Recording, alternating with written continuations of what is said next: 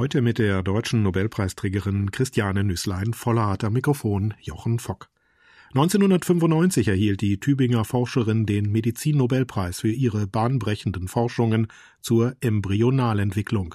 Scherzhaft nannte man sie Herrin der Fliegen, weil ihr erstes Modelltier die vermehrungsfreudige Fruchtfliege Drosophila war.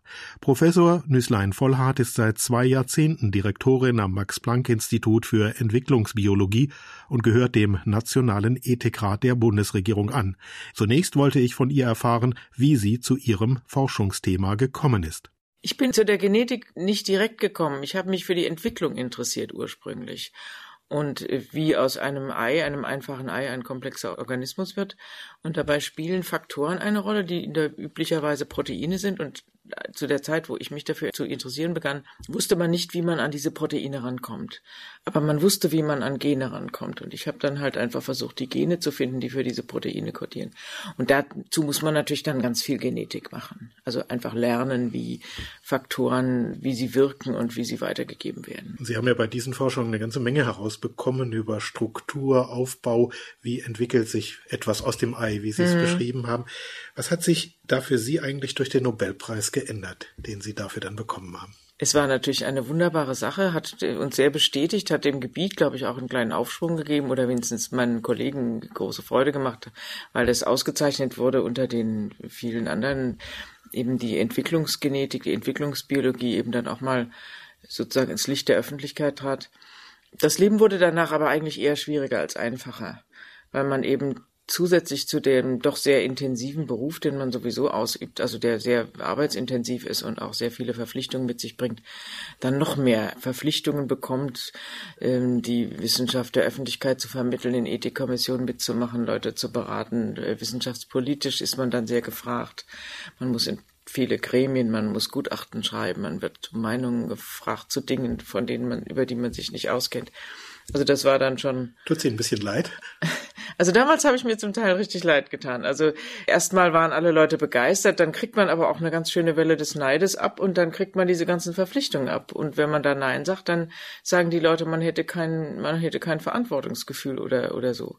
Und da muss ich sagen, dass ich habe eigentlich immer versucht, meine Pflicht zu tun sozusagen und tue es auch, glaube ich, in größerem Maße als andere Leute, die den Nobelpreis nicht haben vielleicht. Darauf, darauf werden wir sicher noch zurückkommen. Aber zunächst bleiben wir noch bei meinem Fachgebiet. Was hat sich in den Jahren weiterentwickelt auf Ihrem Fachgebiet? Also wie ich anfing, über Entwicklung und Genetik bei der Drosophila zu arbeiten, da gab es die Gentechnik noch nicht. Da konnte man noch keine Gene isolieren. Ich habe den Preis bekommen in dem Jahr, in dem ich den ersten großen Schub von Veröffentlichungen mit einem neuen Modellorganismus bereits gemacht hatte. Das ist der Zebrafisch. Wir hatten Anfang der 90er Jahre angefangen, auch mit dem Zebrafisch zu arbeiten, weil wir uns auch für Wirbeltiere interessiert haben und sehen wollten, was, was die Gemeinsamkeiten, was die Verschiedenheiten sind zwischen Wirbeltieren und den äh, Arthropoden oder Fliegen. Und da haben wir einen Riesenaufwand eigentlich getrieben und haben sehr, sehr viele Mutanten auch beim Zebrafisch und viele Gene beim Zebrafisch identifiziert. Inzwischen sind ja vollständige Genome entschlüsselt bei mhm. Menschen, bei anderen Arten. Mhm. Wie geht das eigentlich weiter? Das ist ja auch wohl nur der allererste Schritt, dass man den Gencode lesen kann.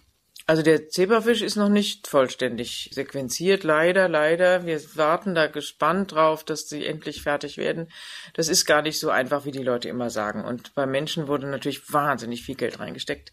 Bei der Maus auch. Beim Zebrafisch, das ist nun etwas weniger im Vordergrund für die, für die Biomedizin. Und da dauert es eben länger, weil das Interesse auch nicht so groß ist, nicht? Aber das wäre natürlich wunderbar, wenn das fertig wäre, weil man dadurch die Gene, die man entdeckt hat, sehr viel schneller isolieren und charakterisieren kann, als es jetzt der Fall ist. Und man muss sie dann ja noch ihrer produktiven Tätigkeit sozusagen zuordnen. Man muss ja dann überhaupt wissen, was sie, welche, welche Proteine sie dann ja, man muss es erstmal isolieren, dann macht man die Sequenz, dann stellt sich meistens raus, dass man das Gen schon irgendwoher kennt. Das hat ja, die sind ja alle verwandt. Man kennt es aus der Maus oder aus Menschen, dann weiß man ungefähr, was es macht. Manchmal weiß man auch gar nicht, was es macht. Das ist nicht immer ganz geradlinig und ganz einfach. Genforscher unterliegen ja oft einem Rechtfertigungszwang. Äh, man unterstellt ihnen alles Mögliche. Äh, sie würden der Schöpfung ins Handwerk fuschen. Man hat Angst vor irgendwelchen Monstern, die da entstehen könnten oder Angst vor Eingriffen in die Würde des Menschen. Also da dieses ganze Konglomerat, was, was so der Genetik so gegenüber tritt. Wie gehen Sie damit um? Ach, das ist oft ärgerlich, weil die Öffentlichkeit natürlich da Ängste hat und auch Ängste beigebracht kriegt, auch Ängste geschürt werden, die vollkommen unrealistisch sind. Und man muss sich trotzdem natürlich damit auseinandersetzen. Der Grundfehler, der gemacht wird heute, ist, dass die Leute glauben, wenn man etwas verstanden hat, dann kann man es auch ändern. Und das ist natürlich überhaupt nicht so. Also wenn ich ein Gen kenne eines Menschen, was eine bestimmte Eigenschaft hat, dann kann ich es noch längst nicht ändern. Ich kann hauptsächlich noch längst nicht einen Menschen herstellen, der dieses Gen anders oder gar nicht hat. Und auch wenn ich es wollte. Aber es ist einfach ein riesen, riesen Unterschied zu einfach einem ein Gen äh, kennen, äh, auch die Sequenz kennen und die Funktion kennen und und einen Organismus genetisch zu manipulieren. Das gilt ja dann auch für das Gegenteil, denn Genetiker wehren sich ja gegen diese Ängste oft mit dem Versprechen, man könne in Zukunft leichter bestimmte Krankheiten heilen. Auch dafür würde ja dann diese Voraussetzung äh, ist ja dann genauso schwierig.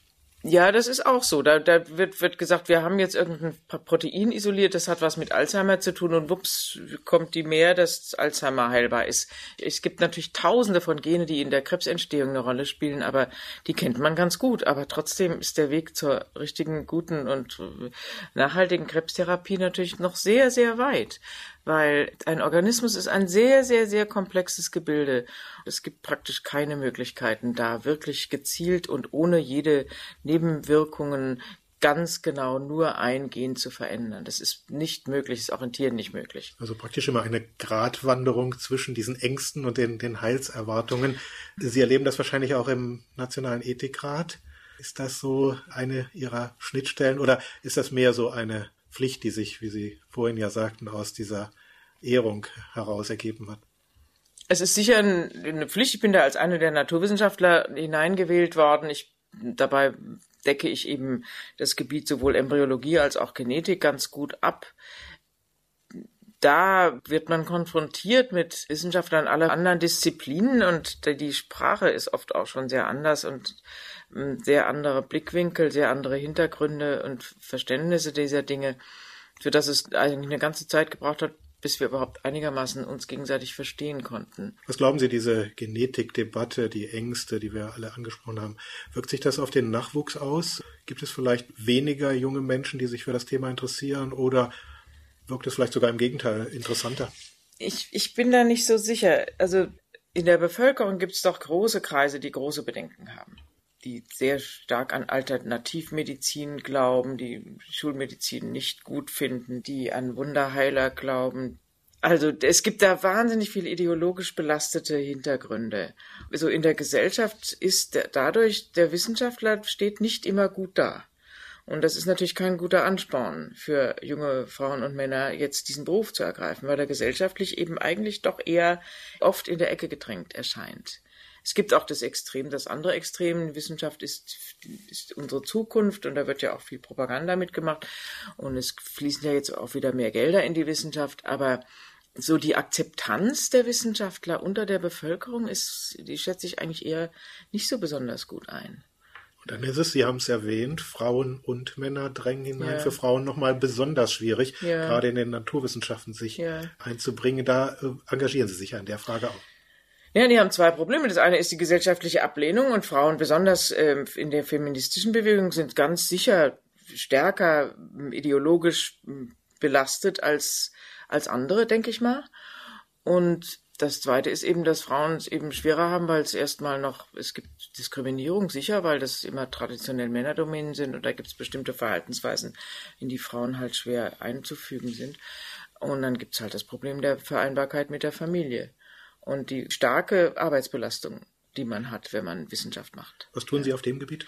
Ja, da habe ich eine Stiftung gegründet, um jungen Frauen, die mit die Kinder haben während ihrer Aus noch während ihrer sagen wir mal Ausbildungsphase in dem Sinne, dass sie noch nicht selbstständig als Forscherin tätig sind, sondern davor, dass sie da, äh, Zuschüsse gewähren, die sie für Haushaltshilfen und für Unterstützung im Haushalt und in ja allgemeinen Dingen die man sich leicht abnehmen lassen kann durch jemand anders entlastet werden. Und dann mehr Zeit gewinnen, entweder mit ihrem Mann ins Kino zu gehen oder mit dem Kind zu spielen oder eben auch nochmal schnell ins Labor zu gehen, um einen Versuch zu beenden, was sie sonst vielleicht nicht könnten. Sagt Nobelpreisträgerin Christiane Nüßlein-Vollhardt.